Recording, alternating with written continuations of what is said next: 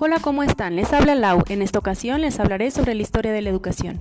Para definir la educación debemos entender que es un proceso complejo en el hombre en el cual la cultura va teniendo influencia y generando cambios de manera individual para transformar el medio, por lo que ha tenido un gran recorrido a lo largo de la historia.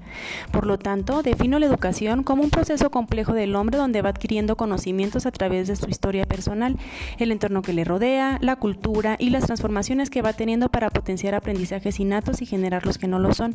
Son conceptos de la vida que van cambiando debido a los tiempos, su evolución y las circunstancias por las que se enfrenta, buscando así la perfección. La educación universaliza, pero también individualiza, es decir, está presente en todos, pero tomando en cuenta cada uno de sus muy particulares características. Es formar seres humanos que sepan elegir, ser responsables y aprender a transformar su vida de manera constante para avanzar hacia la excelencia.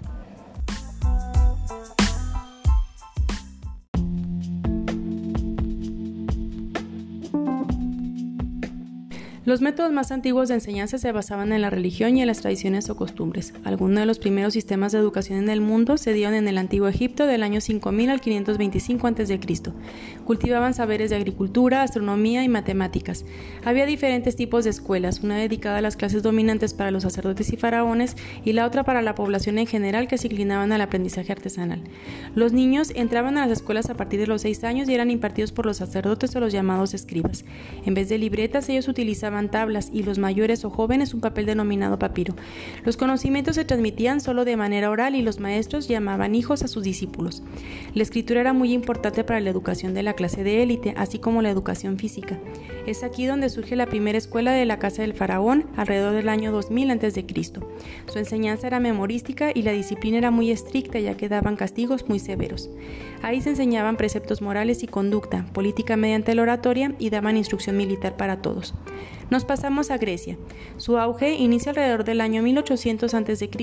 Sócrates, Platón y Aristóteles fueron los principales pensadores de la concepción educativa. El principal objetivo era preparar intelectualmente a los jóvenes para asumir posiciones de liderazgo de las tareas del Estado y la sociedad. Los conceptos griegos servían para el desarrollo de las artes, la enseñanza de la filosofía y el cultivo de la instrucción atlética. Surge la escuela del alfabeto y la primera escuela pública. Por otra parte, los romanos consideraban el uso de la retórica y la oratoria como aspecto fundamental. Proponen ideas humanistas inspiradas en la paidea griega. La educación romana transmitió al mundo occidental el estudio de la lengua latina, la literatura clásica y durante los primeros siglos de la influencia cristiana fueron fundadas escuelas monásticas y municipales. La base de los conocimientos se centraban en las siete artes liberales que se dividían en el trivium, formada por la gramática, retórica y la lógica, y el quadrivium, que era un compuesto por la aritmética, la geometría, la astronomía y la música. Su método de aprendizaje era transmitir el conocimiento y el alumno se aprendiera todo. Igualmente se daban los castigos severos. Es aquí donde inician a dar los primeros salarios a los maestros. En la Edad Media, del siglo V al XV, va desapareciendo de manera gradual la escuela tradicional e inicia la formación cristiana. Aparece la escolástica, corriente dominante del pensamiento medieval donde consideraban la fe sobre la razón. Sus principales precursores, Santo Tomás de Aquino y San Agustín. El clero se encargaba de difundir la educación para la salvación eterna. Existían tres niveles de educación que eran la elemental, la media y la superior. Después se presenta el humanismo pedagógico en el siglo V y VI, y aquí surge el Renacimiento, como el redescubrimiento de las culturas clásicas. La sociedad fomentaba la individualidad, su método era dialéctico, basado en la ética y en la religión. Ayudaban a tomar conciencia de sí mismo para implementar sus capacidades intelectuales. Saber es saber hablar. Rotterdam propone la desaparición del castigo, empieza a implicar a los padres de familia en la educación de sus hijos y hace la selección de talentos para la instrucción superior. Bodin crea la escuela pública sufragada por el gobierno. El maestro era un padre espiritual, debía tener amor por el discípulo, amor por la cultura mediante el ejemplo y paciencia para superar las diferencias. La educación se daba mediante la interacción, las tertulias, intercambio de ideas y su fin era alcanzar la virtud. Llegamos a la edad contemporánea que se da durante el siglo XVIII. Aparece la ilustración y el racionalismo, es decir, se dedican al estudio de las ciencias, se guían por la razón donde todo tiene que ser demostrado. Se crea la gran enciclopedia, aparecen grandes precursores como Rousseau. Su pedagogía busca características o talentos de sus alumnos, estudia el ambiente donde se desenvuelve, le da importancia al juego, trabajo físico y al vínculo. Pestalozzi estudia el desarrollo del alma del niño. Andrew Bell y Lancaster promueven la enseñanza mutua o por mentores, aprovechando talentos para ayudar a otros. En el siglo XIX inicia la escuela pública, se institucionaliza la educación, se reglamenta la gradación de la educación y Owen crea el kindergarten en el año de 1816. Durante el siglo XX se dan corrientes pedagógicas pegadas a la psicología como el gestaltismo, conductismo y constructivismo, donde el alumno va construyendo su propio aprendizaje. Se llevarán a cabo los movimientos estudiantiles para democratizar la educación y que fuera de calidad.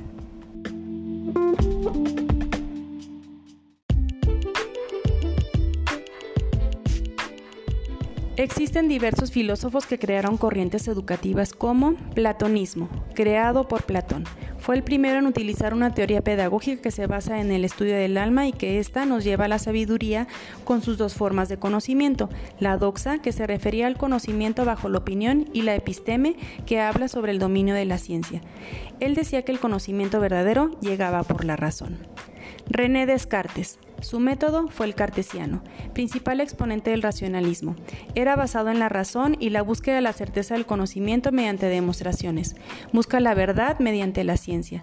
Creador de la geometría analítica. Utiliza las letras del alfabeto para la representación de constantes y cantidades desconocidas en la resolución de problemas.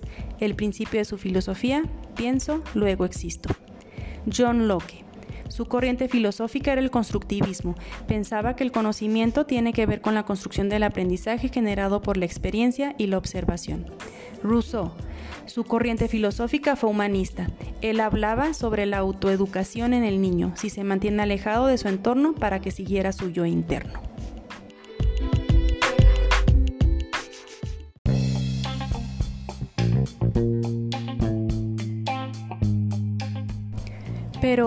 Es el aprendizaje? Desde un punto de vista filosófico pudiera referirse como al estudio del origen, la naturaleza, los límites y métodos del conocimiento. Existen diferentes posturas que nos dan un panorama histórico de la educación sobre el origen del conocimiento. Racionalismo. Sus principales precursores fueron Platón, Descartes y Kant. Ellos reafirman el poder de la razón como principal fuente del conocimiento. Empirismo. La única fuente del conocimiento es la experiencia. Aristóteles estudia el alma. Locke, todo aprendizaje se construye mediante las experiencias. Y Wundt estudia la mente como herramienta para adquirir conocimiento mediante la sensación, percepción, atención, sentimientos y nostalgia. Conexionismo. Se refiere al método de ensayo y error de Edward Lee Thorndike. Condicionamiento clásico de Pavlov creación de una conexión entre un estímulo nuevo y un reflejo existente. Skinner hablaba del condicionamiento operante, que puede explicarse mediante las conexiones entre estímulos y respuestas sin necesidad de considerar los procesos mentales. Constructivismo. Según Piaget, todo conocimiento se da mediante la acomodación y la asimilación, es decir, ajustar la realidad externa con mi propia estructura interna. La dividí en cuatro etapas, sensorio-motriz, preoperacional, operaciones concretas y operaciones formales.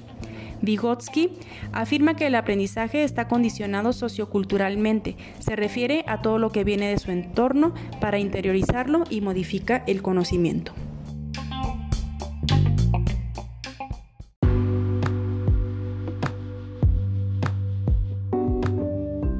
Finalmente mencionaré algunas teorías que nos dan una breve explicación de los diversos métodos para llevar a cabo el aprendizaje. Una es la enseñanza problemática. Estrategia didáctica donde el pensamiento se da a partir del establecimiento de un problema, invita al raciocinio, a crear hipótesis, hace al alumno reflexivo para la búsqueda de la solución.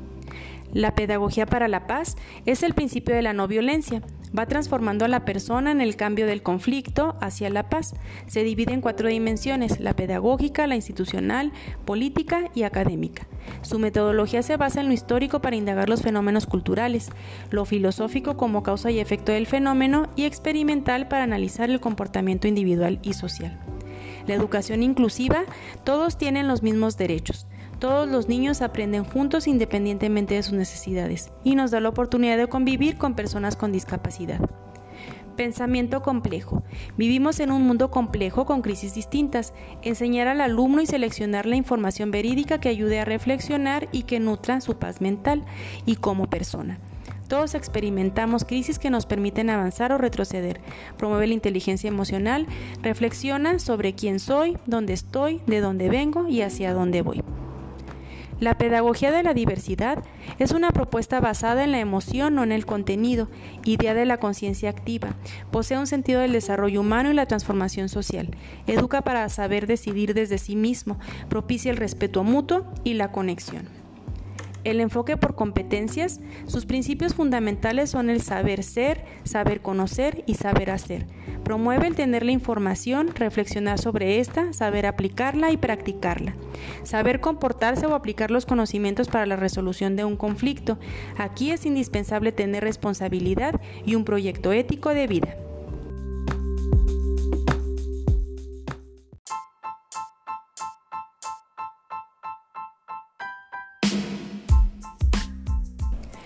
Este resumen nos trata de llevar a cabo a un ejercicio de reflexión para entender el contexto histórico que ayude a visualizar los acontecimientos del pasado, para que nos pueda auxiliar a tener un panorama completo que sirva para comprender los momentos actuales por los que está pasando el proceso educativo en estos tiempos. Muchas gracias por tu atención, nos escuchamos la próxima edición.